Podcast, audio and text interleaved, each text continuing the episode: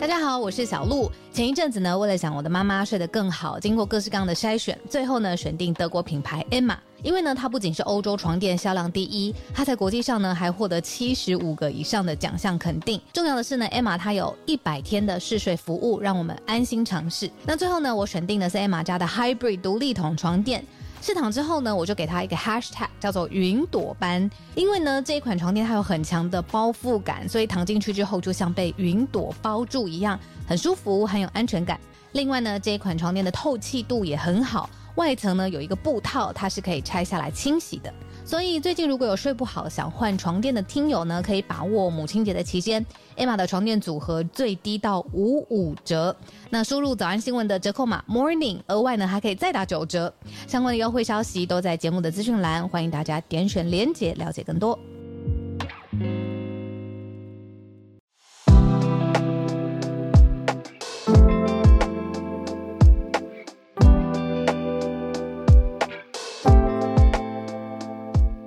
小鹿早安，大家早安。哈尔早安，大家早安，欢迎大家来到今天二月二十一号星期二的全球串联早安新闻。大家早，嗨，早早早！一转眼，这个礼拜过完就要放年假，然后就二月就结束了。对，没错，二月就哦，十二分之二就结束了。对我昨天才在我昨天才在一个工作团队的群组里面很惊恐，就是。大家在讲我们这个礼拜的教学时间，然后我就说，嗯，二零二三不是才刚开始吗？已经两个月过去了。对，六分之一要结束了。哎呀，还不赶快把握时间来看看世界上发生什么事？发生太多事了啦！这虽然我们我们每天在这边跟大家分享消息，在这边串联，可是还是觉得时间过得很快。然后还是有就觉得，哎，今天已经非常完整了，题目也很齐备。然后一下节目就会看到一个史上最大头条又在发生，这样子。对，就是这是我昨天的感觉。对，这就是我昨天的感觉。对啊。不过在进入那个新闻之前呢，我们先聊一些轻松的。我昨天在应该是脸书上面吧，我不知道你会不会加入一些，比如说新的软体上线，然后或者是新的剪接什么上线，就会有呃很厉害的志工群帮你。把所有要注意的事情写成一个懒人包，然后它的技巧啊，然后什么隐藏的方法，让你更快速熟悉一个城市。那这种社团，我通常都会想要进去看一下。有这种社团？有有有，在脸书上面都有，它通常都是公开的。比如说哦，怎么变成维基百科的职工，类似哦对对对，这种，我就觉得这些人很很无私，然后他们花大把时间整理成一个很有开源分享的精神。对对对，快速上手。嗯，而且我昨天我就看到叫 ChatGPT 男友养成计划啊，它里面告诉你呢，就是呃，他教你怎么把你的 ChatGPT 训练成你的男友。我举例。呃，ChatGPT，你叫什么名字？ChatGPT 就说：“哦，我叫 ChatGPT，我是宝宝 OpenAI，叭叭叭叭。”然后他下一句就说：“不对，你叫宝宝。”然后他就说：“好，我叫宝宝，请问你有什么事吗？”好，他就回：“以后我叫你宝宝的时候，你就要问我说你好吗？”然后继续说：“以后我再说我在想你的时候，你要说宝宝，我也想你。”这就是男友养成计划，给你一个非常有逻辑，你去训练他是你的情人。然后跟他对话，我是奉劝各位如 何如何，奉劝各位女性不要做这样子的养男友养成计划，不管是对机器都一样哦，真的哦，对对对对对对对对，男性女性都可以有男友。好，就是呢，就是我意思说，不管是对 AI 或者是对真人，我觉得这样都可能换来一个不真心的男友。哎，ChatGPT 会不会是至少最知道这个真心程度的？我不知道了。反正我昨天看那个，我就觉得哇，傻眼，好强，好无私，好实用。这个实用吗？就你如果真的想要的话嘛。哦，是很好玩啦，我觉得就是一种设定的感觉。我觉得现在大家在分享的各种 ChatGPT 的用法，我觉得有趣的地方是在彼此交流创意。哦，对对对，嗯我这样说，另外有一个我看到了正经版的是叫 ChatGPT 指令大全，它就分哦，嗯。你如果是履历与自传，或是英文学习，或是写作帮手，或是角色扮演，或是工作生产力以及城市开发，它就从这几个就是算不同的章节去教你说你要怎么样下指令，在刚才讲的这几个领域里面有最好的对话。哦哦哦哦哦，哎，对呀、嗯，对，这就是我觉得目前好玩的地方，因为大家觉得这个东西很新嘛，这个题目很新。我到现在昨天在看一个朋友发脸书，就是也是在讲这种好玩的东西，就底下就有人留言说那个是什么，完全没有跟上 Chat GPT 这个关键字的的朋友，我想还是大有人在。真的有，真的对，所以啊所以我朋友就留言回复他说，呃，新形态的呃人工智慧机器人加搜寻引擎可以试试看哟。这样 我就想说，哇，就是这个东西正正在扩散当中，可是还没有完全的普及开来。可是我觉得已经越来越突破它本来的领域了啦，就是越来越多人知道了，这个还蛮好玩的。对，可是我刚刚想讲的那个点是说，就是有可能我们这样子的分享，呃，对 Chat GPT 的所谓男友养成计划，可以换来一个表面的行为。对啊，应该说，理论上跟人工智慧一个模型是不可能交心的啊。就我在看《云端情人》的时候，我觉得那样的沟通的确也带给了男主角某心灵的慰藉慰藉你说，因为是 Scarlett Johansson 的声音很好听，有可能，就是他那个慰藉，你不能说他不真实，对，这是真的。对啊，哦，哎，你这个讲得很好哎，甚至有一点哲学加有一点，哲学在里头，有一点浪漫，就是也许 Chat GPT 不是所谓真心的，可是可是使用者得的，对啊使用者感受到的爱是真实的。对啊，可不可以嘞？如果你有感觉得到，那就是真的呀。所以再过一段时间，就会开始有人在吵说，民法为什么不可以跟 Chat GPT 结婚？会不会在我们这个时代看到？你觉得？有可能哦。你 好，这个是一个小小的科技延伸。哎，你不是又找到一个？它现在有上线了。哦，对对对对对对对嗯，有现在有一个极限了。这个是一个微软公布的，因为微软现在就是啊、要把 ChatGPT 融入到 Bing 这个浏览器里面来嘛。那他们现在在做紧锣密鼓的研究，就发现一个很有趣的限制，就是说，如果一般用户过多的、过长的时间，呃，来来回回、来来回回跟 ChatGPT 一直闹它，或者一直实验它、一直对话的话，你知道大家在做各种实验，有点干扰 ChatGPT 这个语言模型。微软说会有问题，所以每次对话只给你五次问答。所以有人开玩笑就是啊说，来回不不够啊。对，有人嗯有人就开玩笑说，这是避免人类骚扰 Chat GPT 的一个角度。那就说每天你一次五题嘛，那五题问完，他就很会先说什么，那就先这样喽，拜拜之类。我猜了，那他每天最多让你问五十次，OK 呃 OK，，有一个上限的意思。这怎么定出来的、啊？有些话题你三言两语来回两招就结束了，有些话题你对啊你也不是个五十或五可以定义的完的。对啊，但它我必须要限嗯制啦，要不然之前不是说宕机，大家根本上不去。这个也是一个考量啦，对，就是 capacity 可能不够。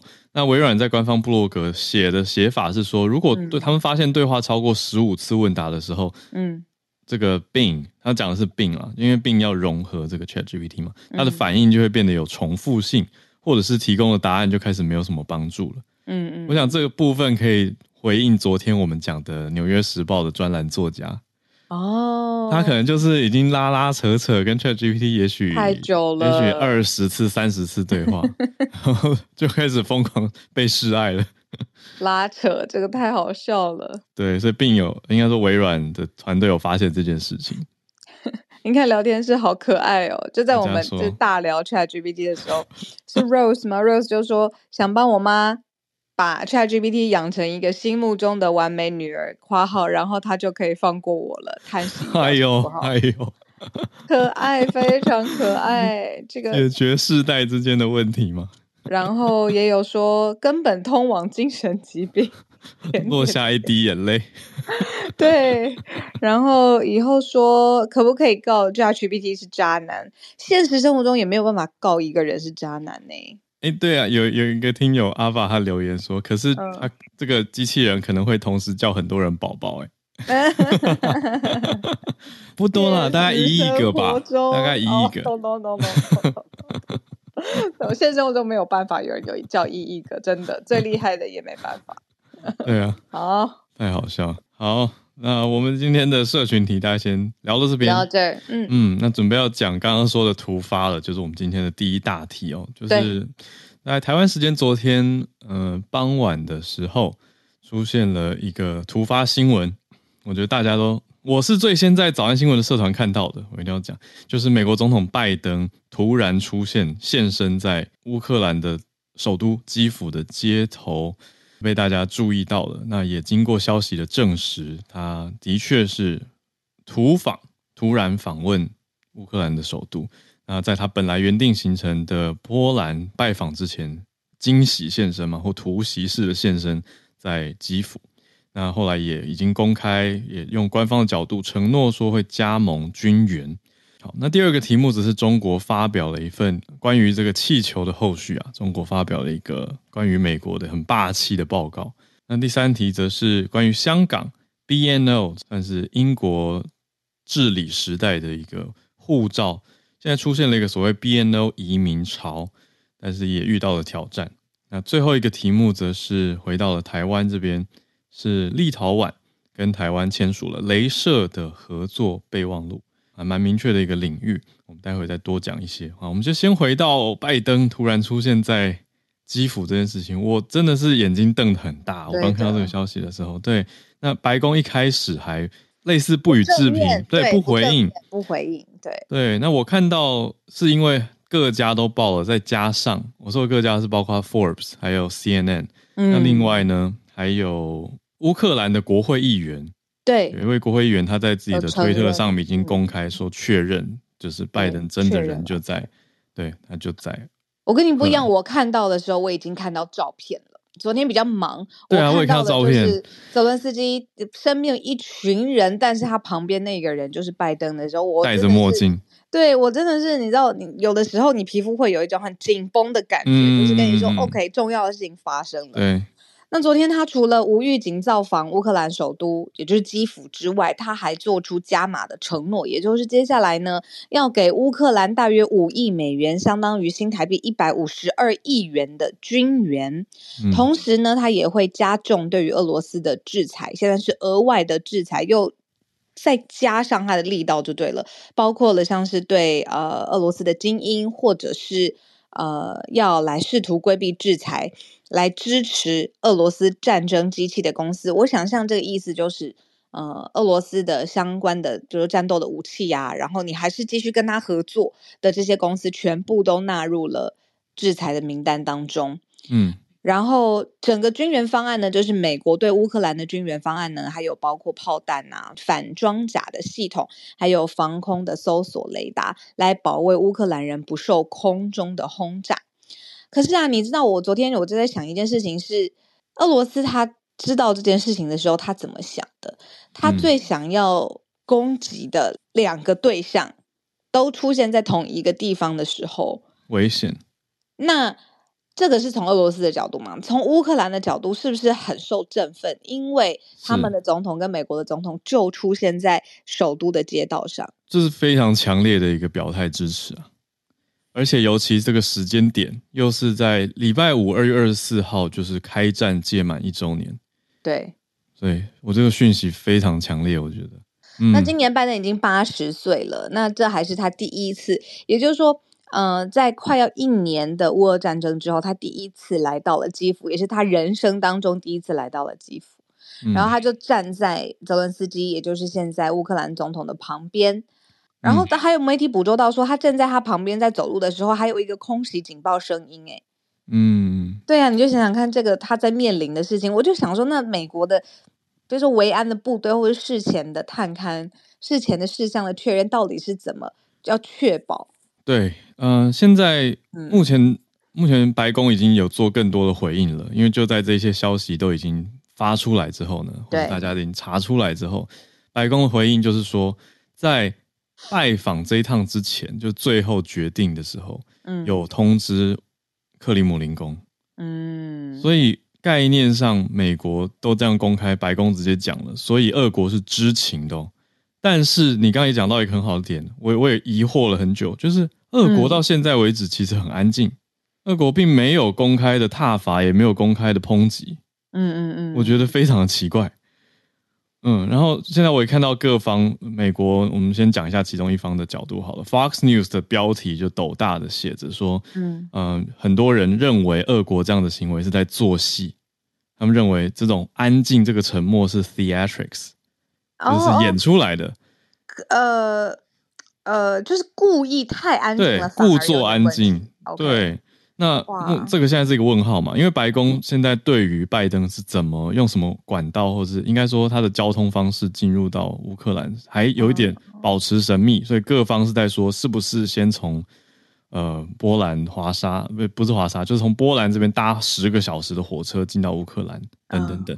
但目前我们已知的是，拜登也已经离开乌克兰了，他已经照他原定的访问行程，对对对，他就是搭着火车去嗯到了波兰，然后继续他的这个东欧拜访。嗯嗯嗯对，所以呃，白宫应该白宫的概念是说，要等到这一次出访结束之后，才会对外说明更多的安排的细节。嗯嗯，嗯，说是安全考量。等于是我们昨天新闻结束之后，应该是马上立刻没有多久就发生的震惊全世界的，你说突发或头条也好，对啊。对然后二月二十四号嘛，其嗯实就是三天之后，算是开展正式的一周年。对，那在这个时间点忽然间出现，那这个是代表的美方的完全的立场 吗？下一个问号。我觉得是很明确的。好，好，好，那这是我们今天帮大家一定得掌握的第一大题。嗯，嗯好的，我们准备进到第二个题目。第二个题目这边看到的是中国发表的一个报告，嗯，嗯，所以叫美国霸权报告。哦，这个首先什么人写，再来针对谁写这件事情，其实可以想象得到这个报告里面长什么样子。那就以前一直都说霸权这件事情啊，或者是想象呃程序上面呃相当于一人为主独裁这些事情，全部都牵连在一起，通常都是美方抨击中方的用词。嗯，但是现在呢，是中国写了一个美国霸权报告，里面是告诉我们什么嘞？讲的是说美国的政治、军事、经济、金融、科技还有文化方面的各种霸权罗列出来。嗯对，所以他报告一开始定调就是用霸权当的 focus，然后就开始列各个方面，你美国哪些霸权，还有霸权、霸道、霸凌跟相关的危害，这是中国发表的报告。你觉得他要发表这个是意思是说，不是我这样而已，你也这样，是这个意思吗？还是对说我才没有这样，是你？对，我觉得这个就是接着最近的这个气球之争，这个侦察气球的事情。我觉得中国开始采用一种姿态，这个姿态是把自己开始描绘成受害者，就是我们放的是民用的气球，我们做的是气象侦查，那嗯。可是你却过度反应，把我们气球打下来，你们这个霸嗯。权，那有点在抨击美国的很多问题啊，处理的方法，然后说你们谋求霸权、维护霸权，然后滥用霸权，这是环球网今天延续这个报告的，可以说是延续这个报告的发表评论啊。嗯，可是我看这个报告蛮细的耶，比如说，呃，以产业来讲，他就把生物技术啊、人工嗯智慧啊，甚至是投资审查这边都说，你美国怎么会在这些，比如说技术、高等技术加强管制，还打压像是 TikTok 或是社交媒体的应用。然后还有，比如说游说荷兰跟日本限制中国晶片相关的设备跟技术出口，全部都被打压。也就是说，它除了你说抽象的存在嗯之外，针对产业各方面嗯好，的打压，他也把它罗列到这个报告里头来。对我这样讲哦，就是我觉得刚刚那个是 set up，然后嗯中国的 punch 之后就会是说，虽然美国对我们如此的坏，但嗯是中国还是会，你知道，继续寻求和平沟通的管道。就是我觉得可能话术会这样子走啊。先做出一个空间嘛，就是我们嗯受到侵袭，我们受到霸凌，但是我们也不计前嫌，愿意试出一个很高度的关怀，然后很大的气度。温和嘛？我觉得对台湾也是某种程度上是这样啊，就是先紧缩，然后再说会台啊。我觉得在对台湾还 OK，但是对美国现在中国已经 done with it，就是他已经不想要再用这种。你看他昨天那个王毅说什么天空那么多气球，你难道每看到一个气球你就要 down 一个吗？这个已经 这个已经很凶。非常了，对啊，对我，我的意思说，现在可能还在凶的阶段，然后接下来就会哦可能讲出说中方呃努力的寻求和平，但是美方却持续挑衅，嗯可能会变成这种角度吧。嗯，然后就是说，其实 问题都是别人挑衅的是你，对啊，对不要再说什么世界和平的秩序破坏，就对对对对对，就你才哦是、美国才是破坏和平的这个搞乱分子。理解，我觉得啦，我这是我我自己觉得可能的这种方向，但是我们现在还是看到这个报告对指证历历啦，那呈现出来的是说结论就是反对一切形式的霸权主义跟强权政治。嗯，诶诶，中国这样讲，然后说反对 反对干涉别国内政，然后美国应该要摒弃霸权，这是这个报告的结论。你看 Greg 就说，就是中国一直是霸凌者，但是他会装成一个受害者的角色。我觉得这个很常看到，嗯，嗯，对啊嗯，Rose 就说这很幽政府啦，政府，嗯，那你看他发表的这个霸权的报告是发表给谁看呢？美国他自己知道他在做什么。那站在美国阵营的坚守的美国阵营的，当然也知道中国在做什么。那是不是他想要去拉拢一些相对于我们来说，哎，不太不太熟悉的国家？像是我昨天知道伊朗跟中国的关系最近变得蛮好的。对，我的意思就是说，有一些国家是会因为中国发出这样子的讯息而被影响的吗？要不然中国干嘛发布这样子的报告？我认为会耶。我觉得这个国际之间的盟友一方是一方面，另一方嗯面就是国内的中文读者，还有看啊新闻的人士国内哦，的，对啊，对啊，也会影响啊。就是多多少少这种想法或观念，嗯就真的会有越来越多人会去，也有机会去附和或认同嗯这样子的角度，然后就会把矛头指向美国。啊，时间点也很有趣嘛，因为整个气球的事件，我并不能说它真的完整的落幕了，我嗯只能说昨天布林肯他非常巧妙的，他是直接不回应这件事情，但是他在嗯整个气球事件没有落幕的状况之下发布报告，这个时间点其实也很明显呐、嗯嗯嗯嗯，对啊，好，那刚刚讲的这个报告是由中国的 外交部直接发表在他们网站的。好，那我们来继续选题的第三题。第三题是跟香港很有关系，嗯，呃，而且我们找到的统计数据呢，是来自于英国内政部。他说呢，截至二零二二年底啊，就是整整个英国内政部批出了将近十五万份的 BNO。这是什么东西？我们待会好好讲清楚。对于香港人来说，一定非常非常熟悉英国国民海外签证的申请。对，那其中五点九万是从从属家人的身份来移民英国的，然后就是十五万里面有五点九万是从属家人的身份移出英国，就是可能其中一个人已经有英国的护照了，或是呃已经在英国生活工作，然后他的家人尤其是香港人，那他就申请这个 BNO 海外国民的签证申请，从属身份移民。那很多还是持有香港特区的护照。作为唯一一个海外旅游的证件，也就是他他自己本身只有香港的，这叫什么护照？嗯，对。然后他下一步他就要申请这个 BNO，他希望不要在哦香港生活了，哦，OK 他要 OK，赶快去，移民了，对，就是要移民到英国去。对那这个，BNO 我觉得，嗯嗯我觉得我可以讲一下它的英文，大家会比较好记跟好理解，嗯就是 British National，那后面会接一个括号 Overseas，意思就是在嗯海外的英国国民。没错，对，是这样子的一个概念。所以刚刚小鹿讲的是，已经有家人在英国，但是用啊、呃想要移民的人用从属家人的身份去申请 BNO 的护照。嗯，嗯，这个他们在法律上面有一个正式的字眼，叫做亲近受养人。嗯，然后现在已经超级方便了，就是现在手机的 App 都可以，你只要证明你是亲近受养人，你可以用手机的 APP 嗯应用程式去申请这样子的签证，这样子。嗯嗯嗯，对。那这个东西的整个流程讲起来很简单，就是你前提就是先有香港的护照，嗯然后呢，你用 BNO 的这个申请去来去英国，那要在英国住满五年，就可以申请到英国的 PR，、就是永居。然后永居一年之后，还可以申请变成英国的正式公民身份。嗯嗯嗯，嗯，所以大概是要前前后后六年的时间。嗯，可是现在有什么问题？我们发现一个数据的统计，对吗？嗯是看到英国内政部是讲到说，到底有多少人申请？有十五万的 BNO 申请15，对啊，对，那里面有五万多人，快要六万人是用从属家人的身份去移民英国。可是我看到一个更大的数据耶，他说你符合这样 BNO 的签证的呃申请资格，你有没有申请是一回事嘛？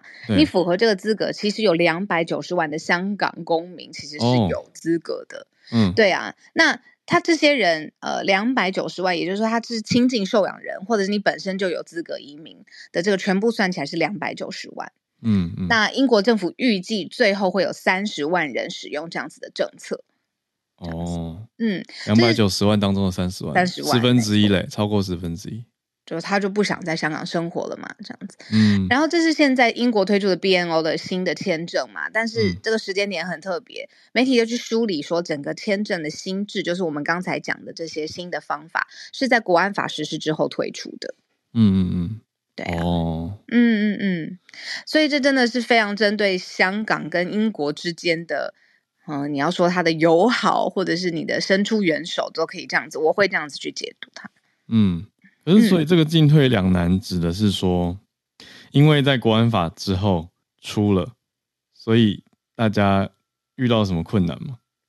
移民潮的困境哦，你可能也要去想象说，你自己真的是不是，呃，要完全离开自己原先你说哦土生土长的环境啊？嗯，然后两边的抉择。对呀、那万一到时候，呃，比如说时间点，他后来又不使用这样子的这个签证的新制的时候，那你是不是已经在时间点之前完成了你的决定？这其实其实都嗯是要考量的地方。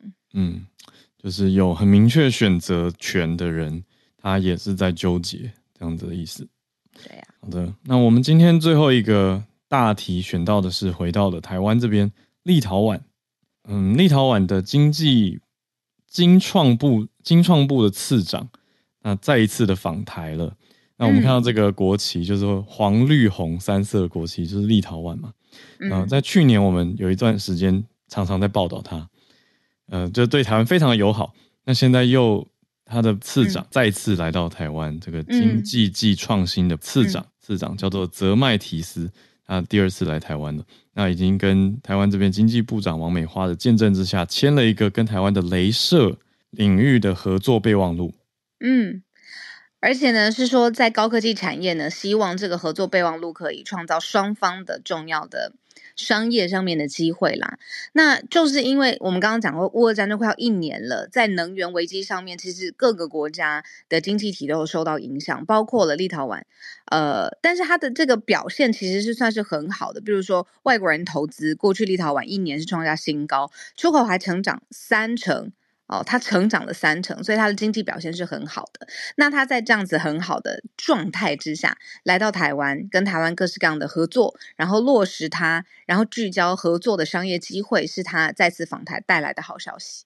嗯，所以除了包括刚讲到呃这呃这个镭射以外呢，应该说都是这次有签上三项备忘录，嗯那签下来都是跟镭射有关，分别是跟超快镭射研发创新中心嗯啊要去开发次世代的镭射技术，嗯，那另外也跟中华民国工商协进会还有全国工业总会工总就签了合作备忘录，都是要让两边有更多的合作，所以是很明白的要走一个立陶宛商机，从台湾这边的角度，那立陶宛这边也是想要跟台湾开拓更多合作的可能性。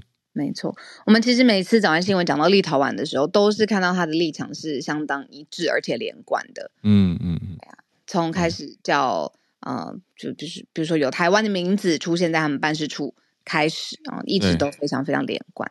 对好。那小鹿准备要去忙了，对吗？对，呃，好八点半的时间大家也来串联。那今天我们的四题就到这边告一段落。嗯嗯嗯，好，我们的盘点到这边。好，那我们就来准备进串联的时间，来看有哪些听友有题目要跟大家分享。首先邀请叶老师。老师有看到一个气候变迁的相关题。老师早安，早，哈尔早，小鹿早。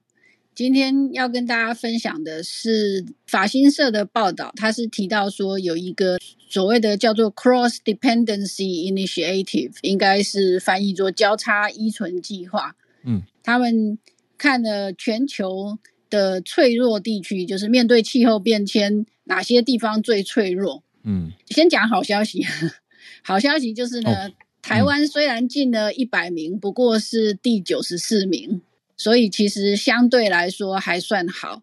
嗯。那当然就是说前十名是谁呢？前十名其实有九个地方都在中国，哦，哎，九个地方，所以对它九个列地区是吗？对地区就是第一名是江苏，嗯，第二名是山东，然后接着是河北、广东、河南、浙江、安徽、湖南、上海。嗯，哦，上海在前面，对，上海是第九名。哇，那第十名就不是中国，第十名是佛罗里达。事实上，佛罗里达一直都面对气候变迁，他们一直都有问题。如果有看过那个叫《洪水来临时》啊嗯那部纪录片的话，就应该会记得说，在那部纪录片里面就有提到说，佛罗里达其实这些年已经有所谓的洪水的问题，而且是在没有下大雨。没有任何奇怪的状况的时候，佛罗里达的南部的一些区域就会忽然之间，呃，就是水就从水沟里面冒上来这样子。嗯嗯所以他们已经花了非常多的钱去加高路面啦、设置抽水机啦等等这些。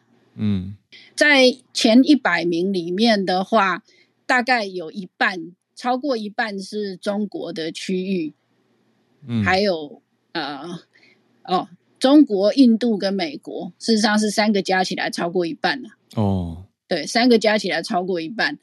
当然，列出这个主要是说他们是提醒，就是说，如果想要去这些地方投资的企业，嗯必须要小心。嗯对，那那个整个就是说，像呃，当然就是说这些地方很多是像比方说河川的三角洲啦、沿海地区啦，有这些地方的人，哦，我刚就在想，因为像刚江苏啊，还有上海都对排在那么前面，可能是河川三角洲嘛。对，那当然就是说，嗯第一名的江苏，事实上它整个就是它的那个呃 GDP 占中国的十分之一，嗯，对，所以对，所以这个其实是蛮严重的。嗯对，那因为我大概看了几个报道，想说跟大家分享一下。那前二十名里面，其实还有美国的加州跟德州。啊，都在前二十名。对，美国的加州跟德州，加州是十九名，德州是二十名。哇，中国的话，在前二十名里面还有辽宁、江西、湖北、天津、黑龙江、四川、广西。嗯，嗯 所以可以说，中国的全境大概面对气候变迁都相当的脆弱。嗯对，因为今天早上看到这个新闻，跟大家分享一下。嗯，老师，这个单位我我正在看，就是发表这个报告的单位，嗯。因为嗯，过去好像我第一次看到他们，呃，这个报告他们是取了一个很酷的名字哦，因为 cross 他就故意打一个交叉的 x，所以叫做 XDI，就是 Cross Dependency Initiative，他们就是一个计划，这个 XDI 就是一个计划，我看他很想知道他的单位，对我也是第一次听到这个单位。嗯。我是觉得好消息是我们不是很严重，但是还是要注意，就是因为我记得在几年前有一个报告是提到说，如果海平面上升，嗯。宜兰地区首先会被淹没。嗯，有些地方，而且宜兰以外，我想有一些地方超抽地下水的地对还层下陷很严重，对还有西南部的对。那些区域，是啊，事实上，他们目前来说，我想如果大家有那个还记得齐柏林先生的《看见台湾》的话，嗯西南部的有些区域，就是超抽地下水的区域，其实现在已经是淹在水里了。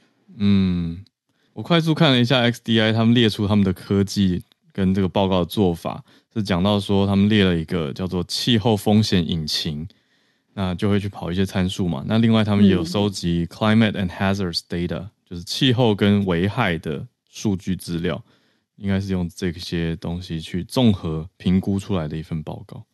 对，所以我觉得是一个很好的警惕跟思考。就是不管排名是如何，可是像老师刚点出来的，就是各个地方都有可以再更注意，还要面对气候脆弱的地方。谢谢老师，谢谢。好，那我们来继续连线，呃，从气候转到一个非常不一样的领域哦，是影视影视相关的计划。呃，应该说关于表演演员他们的权益吗？呃，今天跟 Joey 来连线，Joey 早安。Hello，Hello，小鹿早安。呃，前面大家有提到 Her 跟 ChatGPT 嘛，说想要跟他谈恋爱。那金路里维现在这个东西，可能就跟大家能不能跟他的分身谈恋爱会有一点关哦。最近其实已经进入金路里维新电影《捍卫任务四》的宣传期。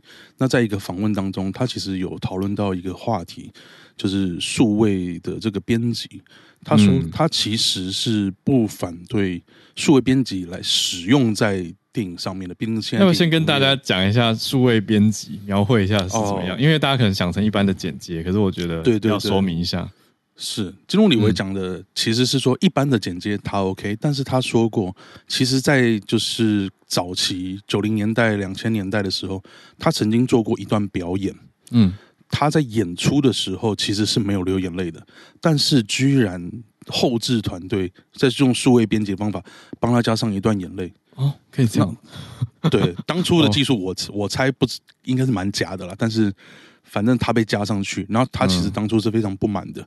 他认为说，那你其实就不需要我啊，你不是就用后置的就好了。所以这让他在当时就开始认为说，他的合约里面要禁止这种直接牵涉掉他表演内容的这种特殊的编辑去改动他，因为他认为说这是一件非常不尊重演员的事情。那再加上最近。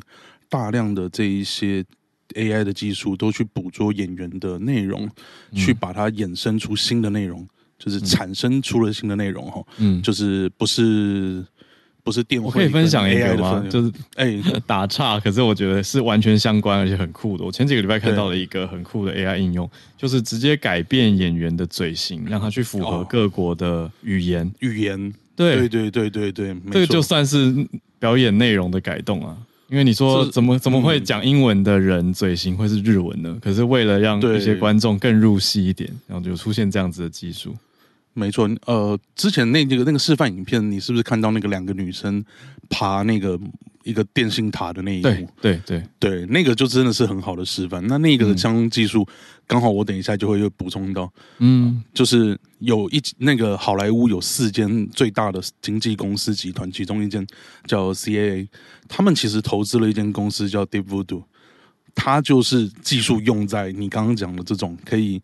帮嘴型都换成跟那个声音很像，甚至于他把演员的声音都先录进去，所以那个声音也不用找配音员了，他就是完全那个演员出来的声音。然后他们也用这个技术放在哪个地方？目前的目标，他们希望用在补拍。比如说，你接一部电影，你已经到了后置阶段，已经都快剪完了，突然发现，哎，糟糕，漏了一幕，少了一幕。对，那过去的状况就是，我们可能要把摄影团队、什么后置团队、演员档期重新协调来补拍这一小段。但现在经纪公司去投资它的话，就会说，哎，那如果我们合约许可范围之内，我们就用 AI 生成出一段。哦，生成生成出来一段，帮你补掉那种几秒钟的画面就好了。那这个是不是基努里维会支持或反对的？他暂时没有表态。那另一个很有名的案例，他也还没有支持或表态，是他让他声名大噪的是《骇客任务》这个系列嘛？对。那《骇客任务》的第二集其实曾经想邀请李连杰来参与演出，演出那个先知的保镖。嗯。那据传李连杰前几年有就是公开说，他其实不是因为他要去演。一部叫做这个救世主的电影而拒绝，而是因为当初的合约里面希望要把李连杰在练习或是正式上场的这个武打动作全部建档保留下来，以后让公司就可以直接使用这些档案，所以李连杰拒绝演出。哦，那这个东西进入李维就还没有表示意见。那金融李维其实也不是完全禁止他的东西被人家保存下来利用了，因为他之前的合约是他的这种模仿他的东西，如果放在游戏，他是可以接受的。嗯，所以其实《骇客任务四》的游戏就有传出一些画面，完全就不是金路李维演，但是做的跟他本人演出的非常非常相似。嗯嗯，分享到这边，哇，谢谢 Joey。对，刚刚讲的那个案例啊，还有这些，我都觉得很很很有感觉。就是以后我们看的影视作品背后都有这些纠结。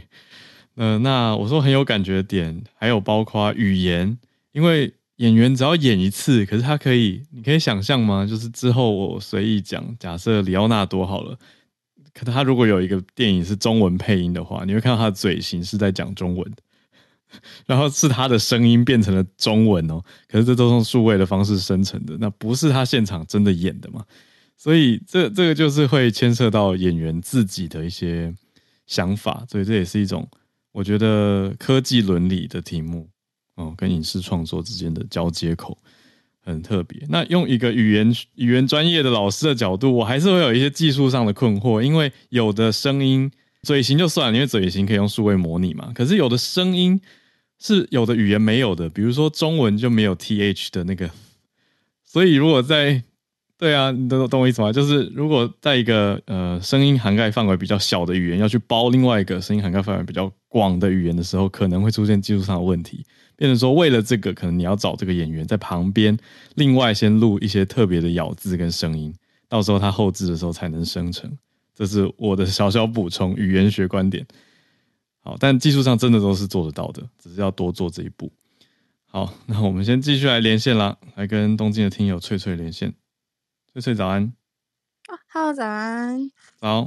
今天来讲一个啊，小小也跟浩尔有关的那个新闻，没有，嗯，说以前有关哈，就是我今天看到，呃，我们讲了大阪的环球影城，他们决定在。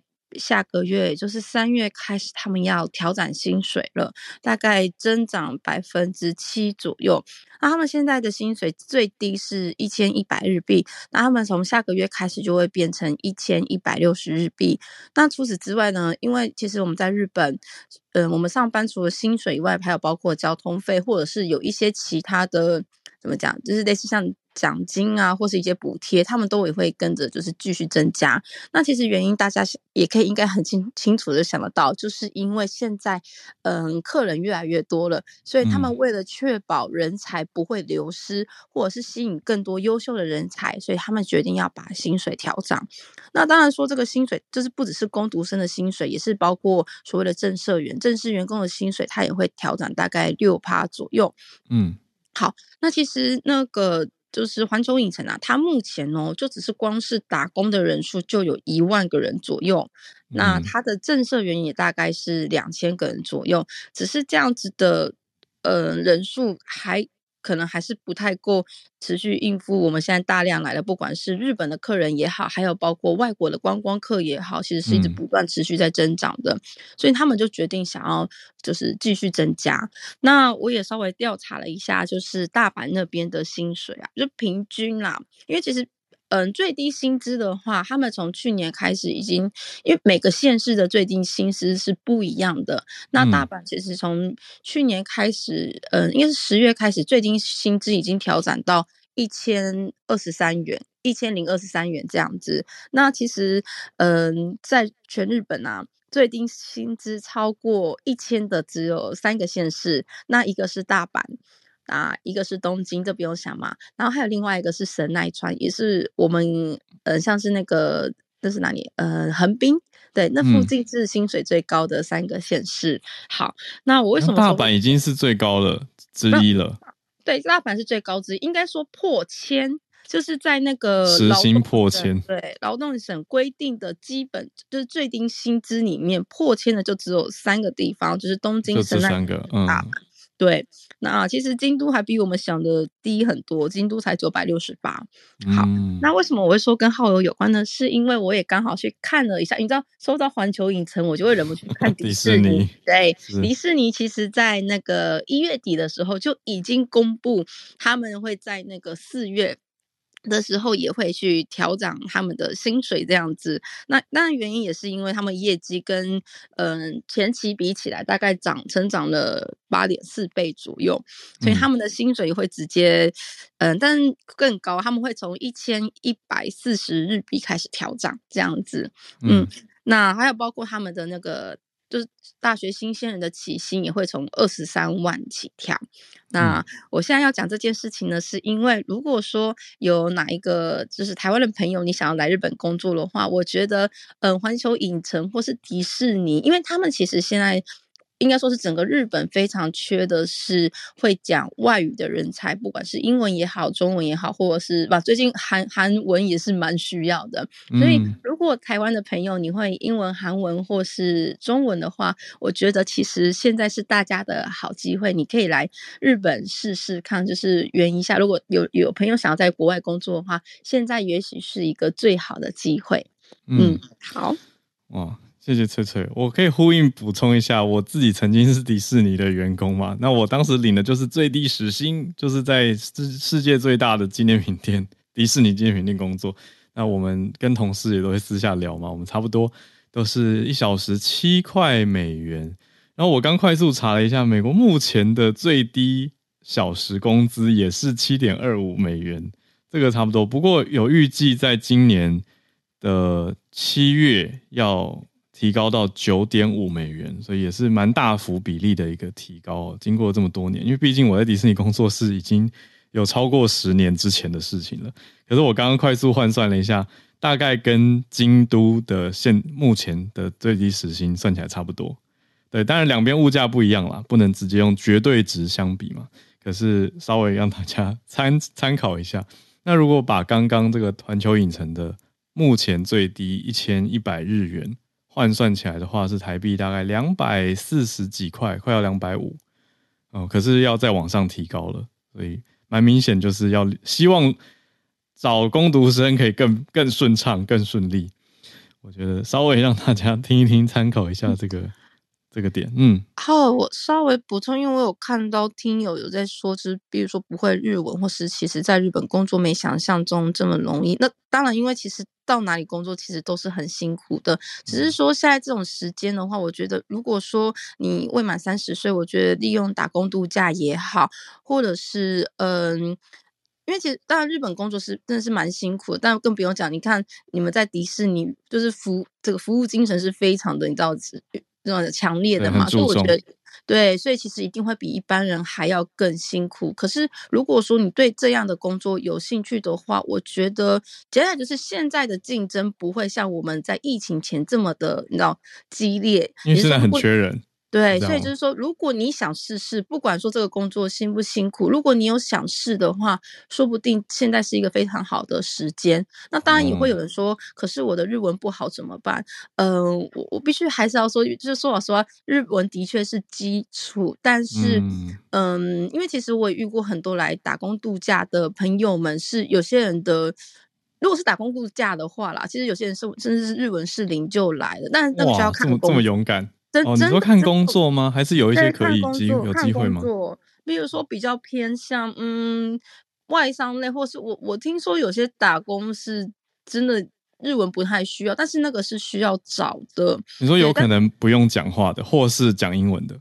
对，或者是他不用太多的英文，因为我的确也遇到很多人，他们嗯打工，我不确定迪士尼有没有，但是就是可能还是有些可以用英文，但是相对少。那我还是会建议，就是可能恶补一下，试试试试看啊。对，可是我觉得如果有机会的话，为什么不来试试呢？对啊，就趁现在这个时间，你就是是一个，也许日文不好，你还是可以来。而且我必须要说，说老实话，日文日文这个东西虽然很重要，但是有时候是你必须要在当地习惯一两个月后，你才会变好的。对，个人经验。嗯嗯。谢谢翠翠的分享跟消一开始的消息，还有后来的经验分享跟经验谈，给大家参考了。好的，那我们今天的串联差不多到这边告一个段落。非常谢谢叶老师跟 Joey 还有翠翠带来的串联题目。